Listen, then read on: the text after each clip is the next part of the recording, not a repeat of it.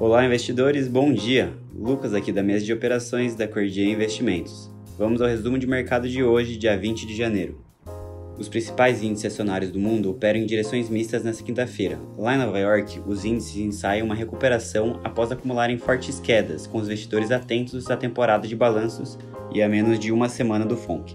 Lá também, o presidente Joe Biden disse que o trabalho do Fed é controlar a inflação mais alta em décadas e apoiou os planos do Banco Central para reduzir os estímulos. Hoje o destaque é para os dados de mercado do trabalho nos Estados Unidos, que saem às 10h30 da manhã.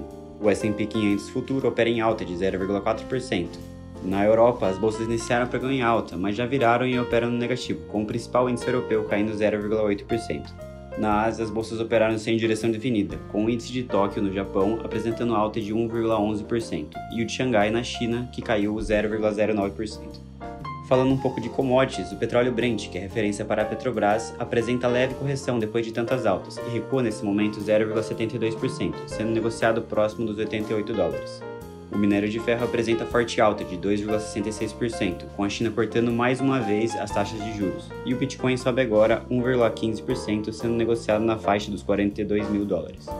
Já aqui no cenário interno, o Brasil curiosamente tem conseguido decolar da dinâmica perversa que afeta os mercados internacionais, entre os fatores que influenciaram esse movimento, podemos destacar em primeiro lugar o fluxo externo e a força dos commodities, que ajudam nossos ativos, já muito descontados.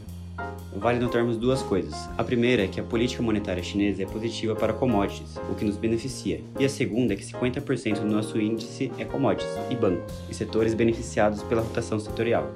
Além disso, o que também chamou a atenção foi a entrevista do Lula transmitida pelas redes sociais, na qual o ex-presidente deu sinalizações positivas ao mercado, admitindo eventual aliança com o Alckmin, que poderia ser seu vice.